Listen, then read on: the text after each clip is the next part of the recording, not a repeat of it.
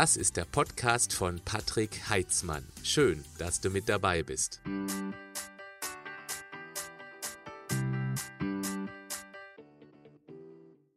Sicher hast du schon von HIT bzw. HIIT gehört. Das sind hochintensive Trainingsmethoden, die das Ziel haben, in verhältnismäßig kurzer Zeit maximale Anpassung zu erzielen. Die Trainingsdauer ist eher kürzer, es verlangt aber eine gewisse mentale Kraft, die Intensität auch durchzuhalten.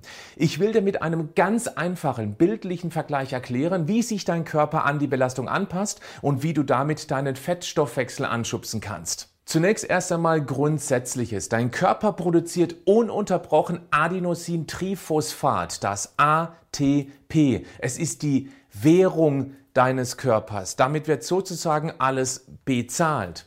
Es gibt zwei Möglichkeiten, ATP herzustellen. Einmal die aerobe und dann noch die anaerobe Energiegewinnung.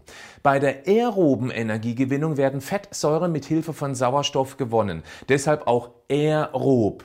Im Ruhezustand bzw. bei leichter körperlicher Aktivität gewinnt dein Körper die benötigte Energie zu ca. 75 Prozent aus den Fettsäuren. Die restlichen 25 Prozent finden über die anaerobe Energiegewinnung statt, also ohne Sauerstoff zu benötigen. Deshalb auch anaerob. Dazu verbrennt der Organismus Glucose, also Zucker, Kohlenhydrate. Dabei entsteht Laktat, das ist das Salz der Milchsäure. Bei nur 25-prozentiger Energiegewinnung aus der Kohlenhydratverbrennung und bei geringer Belastung entsteht nur so wenig Laktat, dass es problemlos abgebaut werden kann.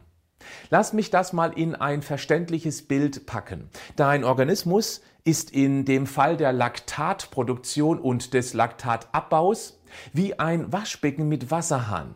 Das Wasser aus dem Wasserhahn ist das durch die anaerobe Energiegewinnung entstehende Laktat. Der Abfluss ist die Fähigkeit des Organismus, das entstehende Laktat wieder abzubauen. Und solange nur wenig Energie benötigt wird, wird auch nur wenig Laktat produziert, welches auch sofort wieder im Abfluss sozusagen entsorgt wird.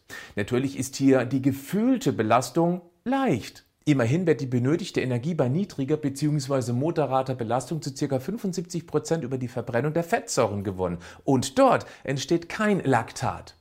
Nehmen wir an, du gehst zur Arbeit aus dem Haus, bist sehr spät dran, musst jetzt 500 Meter zum Bus rennen und zwar so schnell wie nur irgendwie möglich, damit du ihn hoffentlich noch erreichst. Jetzt brauchst du natürlich erheblich mehr Energie und die ist jetzt nicht mehr zum größten Teil über die Fettverbrennung verfügbar. Es fehlt schlichtweg der Sauerstoff in ausreichender Menge, egal wie heftig du atmest. Also wird dein Körper unter dieser hohen Belastung viel mehr auf die anaerobe Energiegewinnung zurückgreifen, um so zwar sehr ineffizient, aber eben schnell und viel Energie herzustellen.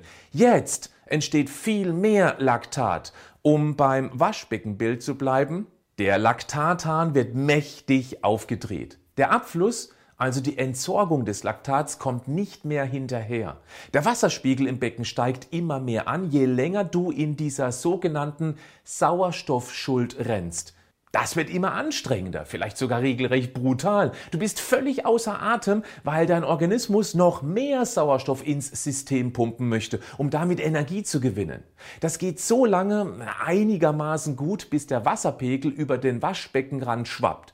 Spätestens dann brichst du völlig erschöpft ab. Du bist komplett übersäuert. Nichts geht mehr. Wenn wir diesen bildlichen Vergleich als Grundlage nehmen, kann ich dir jetzt natürlich stark vereinfacht erklären, welche Anpassungsprozesse ein Intervalltraining ermöglicht. Erstens wirst du durch intensives Training zukünftig immer mehr Laktat tolerieren können. Ein Beginner fühlt sich schon bei verhältnismäßig niedrigem Laktat unwohl und bricht eher ab. Ein trainierter Sportler hält höhere Laktatbereiche mental besser aus, bevor das Tempo dann deutlich reduziert oder die Belastung abgebrochen werden muss. Zweitens, wenn sich durch den Sport deine Muskeldichte erhöht, dann vergrößerst du damit sozusagen dein Laktatsammelbecken. Bis es hier zu einem erschöpfungsbedingten Abbruch bzw. einem Überlaufen des Beckens kommt, dauert es länger, weil du mehr Gesamtlaktat ansammeln kannst, bevor es richtig, richtig anstrengend wird. Drittens, dein Organismus lernt, das entstandene Laktat schneller wieder abzubauen. Der Abfluss wird sozusagen vergrößert. Eine höhere mentale Toleranzschwelle, ein größeres Laktatbecken, sprich mehr Muskulatur, und ein größerer Abfluss ermöglichen dann, dass der Hahn wortwörtlich weiter aufgedreht werden kann. Das soll heißen, es wird möglich sein, mehr Leistung abzuliefern. Du wirst je nach trainierter Sportart, wie zum Beispiel beim Rennen, Schwimmen, Radfahren, schneller. Du kannst länger auf höherem Leistungsniveau durchhalten, verbrauchst dadurch natürlich auch mehr Kalorien.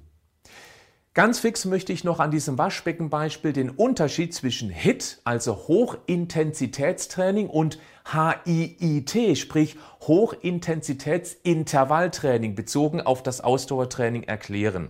Beim Hochintensitätstraining hältst du deine Leistung auf einem kontinuierlich hohen Level. Du drehst also sozusagen den Leistungshahn so weit auf, dass das Laktat ansteigt, aber dann auf einem hohen Level konstant bleibt und du einfach auf hohem Laktatniveau durchhältst. Je nachdem, wie mental stark und fit du bist, wählst du dann deine Trainingsdauer.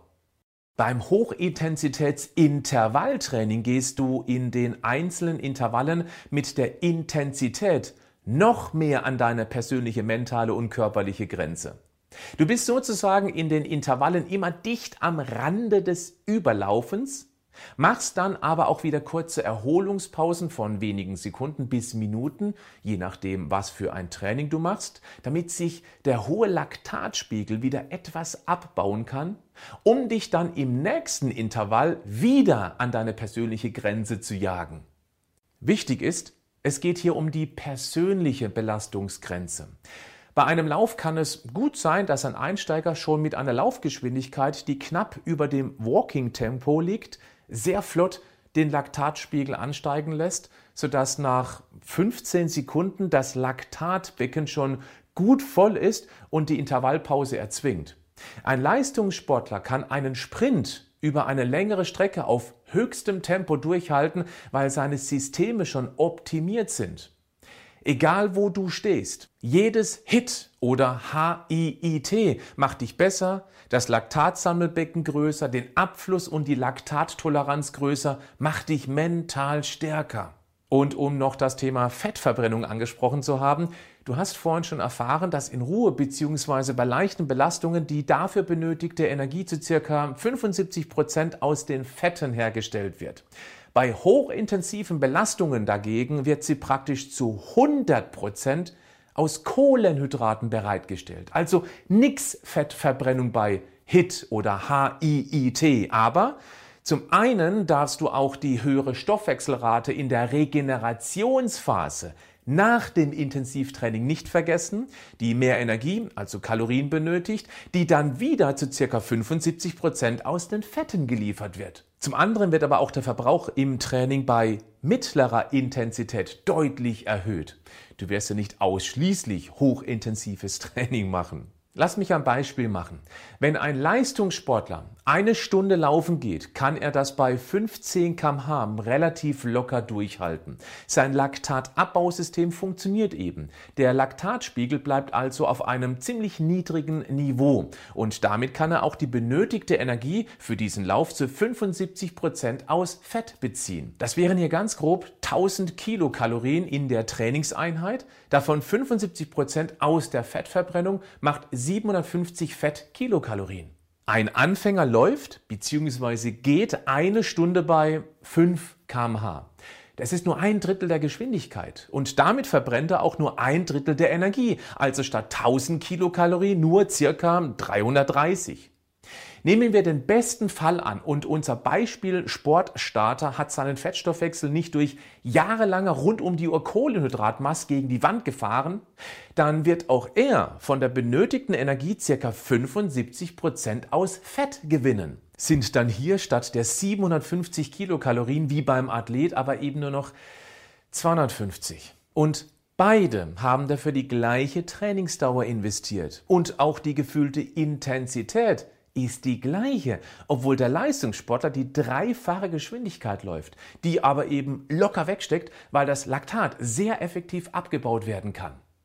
Es kommt aber noch etwas dazu. Auf der Nebenstrecke wird der Stoffwechsel immer mehr optimiert, weil sich einfach auch bei den ganzen normalen Belastungen im Alltag das Laktat viel besser abbauen kann und somit eine höhere rund um die Uhr Fettverbrennung ermöglicht wird, weil dann ja auch in Ruhe mehr Kalorien verbrannt werden. Stichwort höherer Grundumsatz. Das ist nicht gewaltig viel, es summiert sich aber auf Dauer ganz erheblich. Sagen wir es so, eine trainierte Muskulatur ist immer hungrig nach Kalorien. Mein Vorschlag für dich, mach wöchentlich ein bis zweimal ein HIT und oder ein HIIT. Fang klein an. Ich mache ein HIIT-Beispiel am Lauftraining fest. Du startest mit ruhigem Tempo, erhöhst das Tempo jede beginnende Minute über fünf Minuten ein klein wenig. Dann bist du gut für das erste Intervall vorbereitet. Jetzt gibst du 15 Sekunden lang Gas, so dass du dich sicher in der Bewegung fühlst, aber es sollte auch schon fordernd sein. Gefolgt von einer Minute und 45 Sekunden wieder lockeres Auslaufen bzw. Gehen, um den hohen Puls runterzubekommen bzw. das Laktat abfließen zu lassen. Das Intervall hat also eine Gesamtdauer von zwei Minuten. Dann kommt das zweite Intervall. 15 Sekunden Gas geben, 1,45 Tempo rausnehmen, dann sofort das dritte. Macht zu Beginn nicht mehr als maximal fünf Intervalle. Danach noch drei bis fünf Minuten auslaufen und fertig ist das Training. So dauert das Training insgesamt 18 bis 20 Minuten. In der nächsten Woche erhöhst du das Intervall auf 20 Sekunden Dauer, gefolgt von 1,40 Minuten lockeres Tempo, die Woche drauf 25, 1,35. Du verstehst? Das ist nur ein Beispiel, wie das Prinzip funktioniert. Natürlich kannst du auch die Anzahl der Intervalle erhöhen, die Intervalle schneller verlängern, die Pausen verkürzen und so weiter. Ich liebe HIIT und mache das schon lange und sehr regelmäßig. Ist eben auch ganz typisch für meine Sportart CrossFit. Ich habe zu Hause so ein Airbike bzw. Echo-Bike oder wie das Ding auch gerne genannt wird, der Kotzhobel. weil hier der ganze Körper komplett attackiert wird. Da produziert praktisch jeder Muskel Laktat. Das kann je nach Intensität äh, sehr anstrengend werden. Ich mache damit oft sogenannte 30 On, 30 Off Intervalle. Das kannst du natürlich auch beim Laufen, beim Rudern, beim Seilspringen machen. Hauptsache, es produziert eine Menge Laktat. Ich nehme mir dann zum Beispiel insgesamt 30 Minuten vor und mache 30 Sekunden lang maximales Tempo, um eben möglichst viel Laktat zu produzieren. Dann folgen exakt 30 Sekunden Pause. Die ist dringend notwendig und gefühlt sehr kurz. Mein Körper soll lernen, das Laktat schnellstmöglichst abzubauen, um das nächste Intervall, also die nächste Runde, zu überstehen. Dann beginnt das Spiel von vorne. Das Ganze in diesem Beispieltraining eben, ja, 30 Mal. Das ist hart. So lernt der Körper immer besser, das Laktat möglichst schnell abzubauen. Okay, das waren jetzt zwei Möglichkeiten für ein HIIT. Ein Ausdauer-Hit ist einfacher zu erklären. Du versuchst zum Beispiel 20 Minuten mit einem ziemlich hohen Puls durchzuhalten, aber eben ohne Pausen bzw. ruhigerem Tempo dazwischen. Dafür wirst du dann natürlich mit dem Laktat bzw. der Belastung nicht ganz so hochschrauben wie beim HIIT. Du verstehst? Und jetzt machen. Bleib gesund. Aber mach auch was dafür.